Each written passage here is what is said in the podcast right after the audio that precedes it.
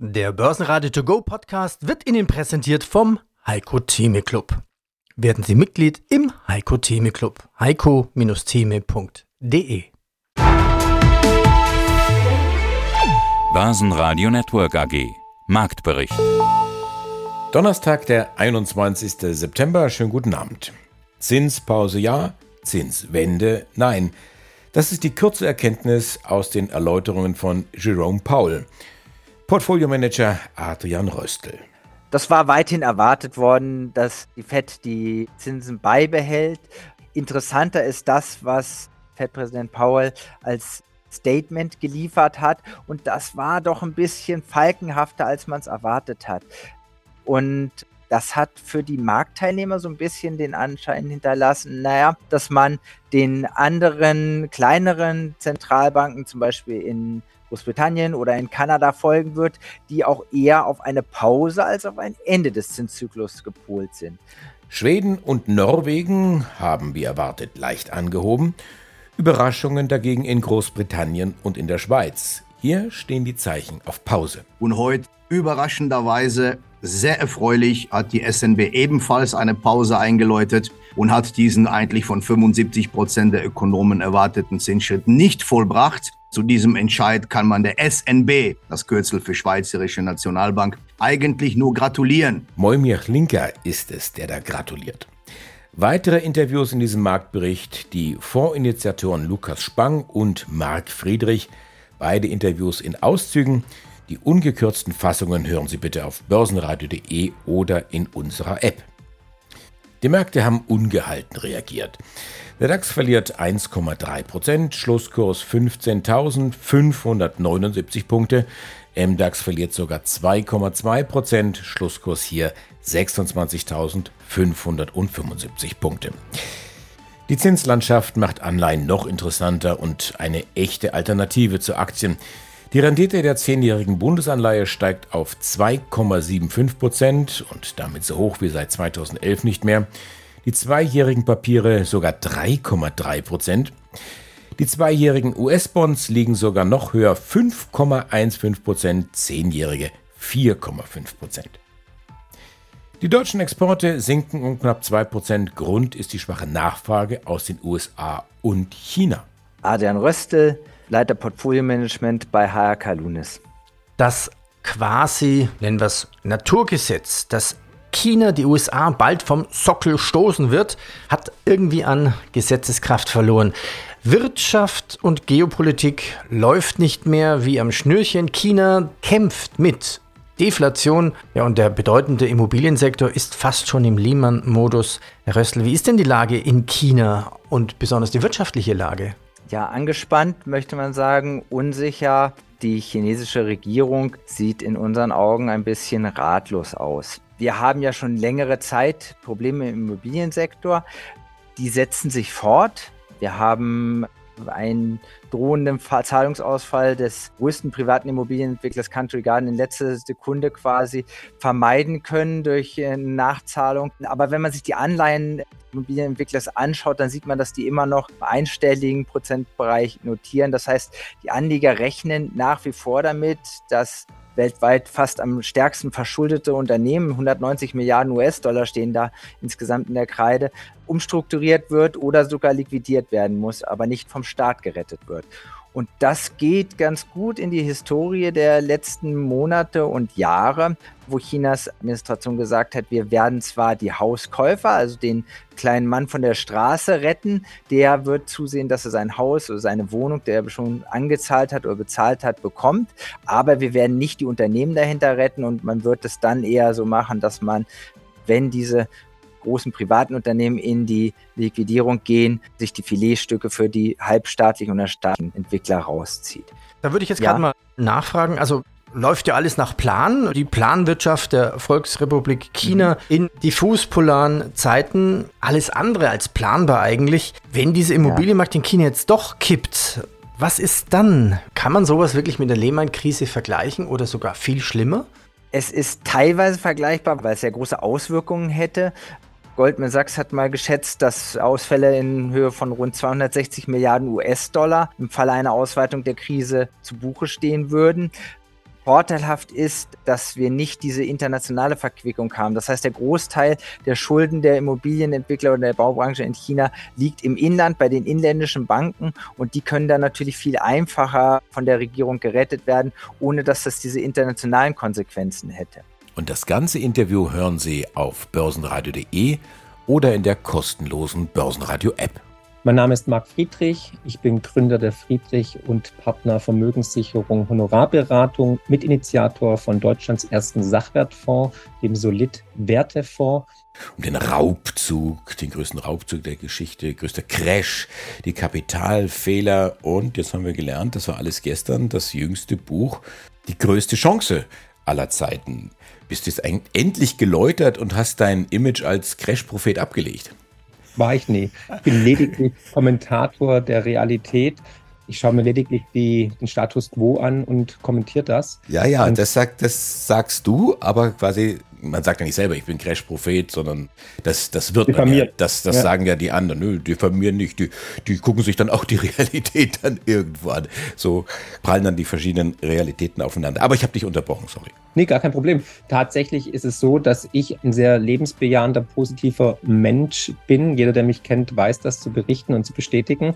Und natürlich sind Krisen auch immer Chancen. Und wir sind gerade in einer Zeitenwende, das kann, glaube ich, keiner mehr von der Hand weisen. Und diesen Paradigmenwechsel werden wir auch nicht stoppen können, weder durch Gelddrucken noch durch Gesetze oder Selbstbestimmungsgesetz. Das bedeutet, wir werden in eine neue Ära eintauchen und es sind neue Zyklen, es sind immer Zyklen und da gibt es natürlich auch immer Opportunitäten und Chancen und Möglichkeiten. Und was halt die letzten 50, 60 Jahre funktioniert hat, wird halt, muss nicht mehr funktionieren und deswegen muss man sich halt neu sortieren und auch vielleicht neu sein Geld anlegen. Und da gibt es ja viele auch neue Erscheinungen. Neben ETFs gibt es natürlich auch Bitcoin und so weiter. Aber ich glaube tatsächlich, dass in großen Verwerfungen, in turbulenten Zeiten, volatilen Märkte auch große Chancen sind. Das Leben ist doch Veränderung. Also lasst uns doch die Veränderungen bejahen und äh, keine Angst davor aufbauen. Nein, gar nicht. Man muss, man muss halt nur halt einer Vision und mit dem Wissen, dass sich was ändert, sein Vermögen aufstellen, aufsetzen. Und das ist halt ganz wichtig, weil die meisten kommen in diese Krisen rein, unvorbereitet und verlieren dann viel Geld durch Inflation, durch Abgaben, durch Enteignung. Und deswegen sollte man halt versuchen, sich darauf vorzubereiten, mental, aber auch monetär. Und die Krisen, in denen wir momentan sind, ich meine, wir sehen ja eine Akkumulation von Krisen, so viele Krisen wie noch nie. Und wir sehen das Ende des Geldsystems. Und das ist natürlich eine besondere Krise. Und ich glaube, keiner kann verneinen, dass das, was wir gerade erleben, so in unserer Lebzeit noch nie da war, nämlich das Ende eines Geldsystems. Wir sehen auf einmal eine multipolare Welt. Wir sehen Deglobalisierung. Also eine große Veränderung. Der Dollar wird in Frage gestellt. Die BRIC-Staaten müpfen auf. Und all das ist natürlich nachteilig für eine ruhige Wirtschaft, für stabile Wirtschaft und deswegen unter für stabile Gesellschaften werden wir Verwerfungen erleben, Turbulenzen erleben, aber auch Volatilität und dementsprechend auch wieder Chancen. Und wahrscheinlich auch Crashs. Ne? Und deswegen sollte man sich darauf vorbereiten. Und wie gesagt, ähm, die Zeit davor, da hatten wir eine unipolare Welt. Da war die USA halt die Nummer eins. Da äh, gab es keine Probleme. Die war die Weltpolizei, hat sich um alles gekümmert. Aber jetzt haben wir halt auch China, die aufsteigen möchten. Wir haben Indien, die sehr stark einen Machtanspruch in den Raum stellen. Wir sehen, dass Brasilien den US-Dollar in Frage stellt. Und all das, den Weg von einer unipolaren Welt in eine multipolare Welt. Auf einmal haben wir geopolitische Anspannungen, Deglobalisierung und so weiter. All das ist natürlich ähm, in unserer Lebzeit einmalig und wird natürlich zu großen Veränderungen führen. FedEx hat zwar weniger Umsatz gemacht, aber mehr verdient, nämlich 1,08 Milliarden Dollar nach 875 Millionen ein Jahr zuvor. Der Umsatz sank um 6 Prozent. Konkurrent DHL dagegen verlegt sich aufs Lamentieren und kritisiert die Ablehnung der gewünschten Portoerhöhungen für die Post. Zitat es stellt sich schon die Frage, ist überhaupt gewünscht, dass wir das Briefgeschäft weiter betreiben und hier investieren? Zitat Ende, so DHL-Chef Tobias Mayer. Mein Name ist Moimir Linka und ich bin CEO der ACFIF International, der unabhängigen Vermögensverwaltung in Zürich. Aus dem Studio des Börsenradio grüßt Andreas Groß in Bamberg. Herr Linker, ich habe ein paar Schlagzeilen gefunden. Der DAX knackt die 15.800 Punkte nach EZB-Zinsentscheid. Börsenhoffnung auf Zinspause hält an. Märkte im Banne des FED-Zinsentscheides. Ernüchterung nach FED-Zinsentscheid. Was war denn jetzt bitte das Ernüchternde gestern Abend? Also zunächst mal guten Mittag, Herr Groß, und an alle Zuhörer. Ja, Sie haben natürlich jetzt die Schlagzeilen der letzten Tage schön subsumiert und haben es schön auf einen Nenner gebracht. Wir hatten eine sehr ereignisreiche Woche, also nicht nur heute, sondern auch die gesamten letzten Tage. Wir müssen das, wie Sie mich auch immer kennen, etwas strukturiert angehen, nachdem die EZB den Spagat weiterhin vollzieht und wahrscheinlich den letzten Zinsschritt noch gemacht hat, haben die Amerikaner sehr, sehr weise gehandelt und haben eine Pause eingelegt. Zu der Ernüchterung kommen wir gleich. Und heute überraschenderweise sehr erfreulich hat die SNB ebenfalls eine Pause eingeläutet und hat diesen eigentlich von 75 Prozent der Ökonomen erwarteten Zinsschritt nicht vollbracht. Zu diesem Entscheid kann man der SNB, das Kürzel für Schweizerische Nationalbank, eigentlich nur gratulieren. Und jetzt kommen wir eigentlich zu einem ganz wichtigen Punkt in puncto Ernüchterung. Man hat natürlich nicht erwartet, dass die Zinsen gesenkt werden. Man hat vielleicht etwas freundlichere Kommentare seitens von Herrn Paul erwartet. Deswegen diese Ernüchterung, Dollar etwas stärker, das war ja zu erwarten. Man muss sich natürlich, Sie wissen ja aus meinen Gesprächen mit Ihnen aus den letzten Monaten, ich, ich war nicht ein Freund der Leitzinsanhebungen. Stichwort Japan. Japan beweist es mit Bravour, dass es auch anders geht weil wir eine Inflation haben, die schlichtweg durch Zinserhöhungen nicht in den Griff zu bekommen ist. Es ist die Energiepolitik, es ist die Lieferkettenproblematik, es ist natürlich der Krieg in der Ukraine, was, was sowohl emotional als auch fundamental und rational natürlich Auswirkungen auf den Markt hat, Stichwort Lebensmittelpreise.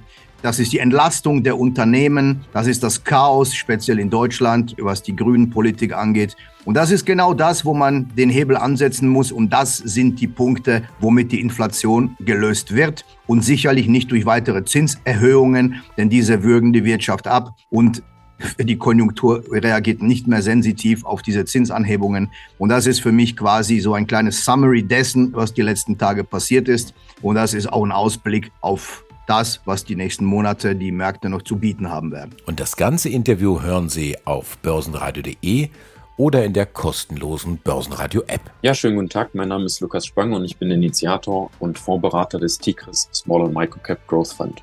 Was waren denn die letzten Veränderungen in Ihrem Depot? Wir haben insgesamt drei Veränderungen vorgenommen. Davon waren zwei Verkäufe. Wir haben uns äh, schweren Herzens von der Nagaro getrennt da gab es im Februar, das hatten wir ja auch an der Stelle schon diskutiert, einen negativen Presseartikel in der Wirtschaftswoche.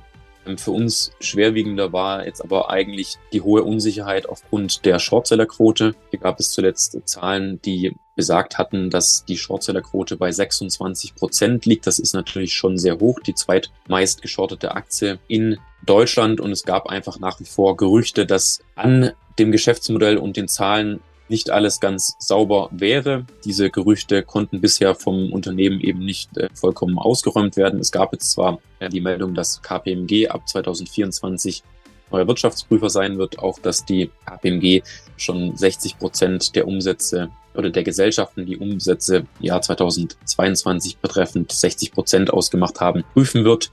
Und dennoch war für uns aktuell der Unsicherheitsfaktor da zu hoch, auch wenn wir grundsätzlich vom Potenzial überzeugt sind. Das heißt, zu einem späteren Zeitpunkt ist es durchaus möglich, dass die Aktie nochmal oder wieder aufgenommen wird.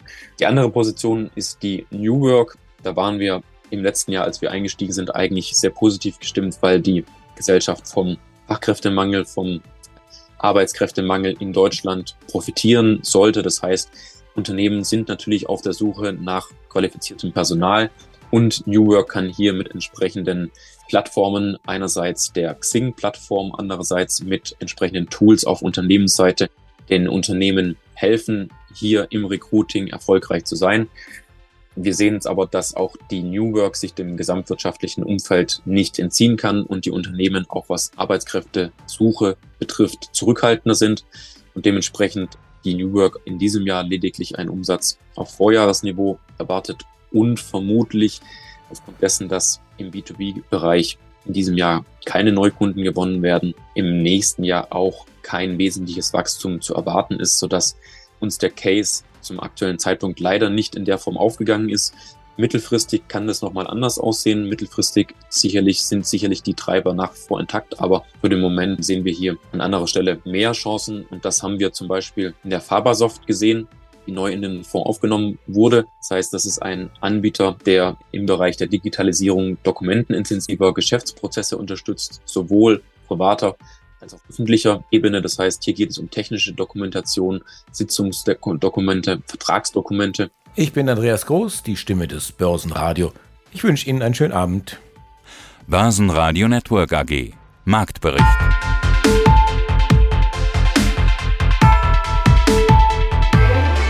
Das Börsenradio Nummer 1. Börsenradio Network AG. Der Börsenradio To Go Podcast wurde Ihnen präsentiert vom Heiko Theme Club.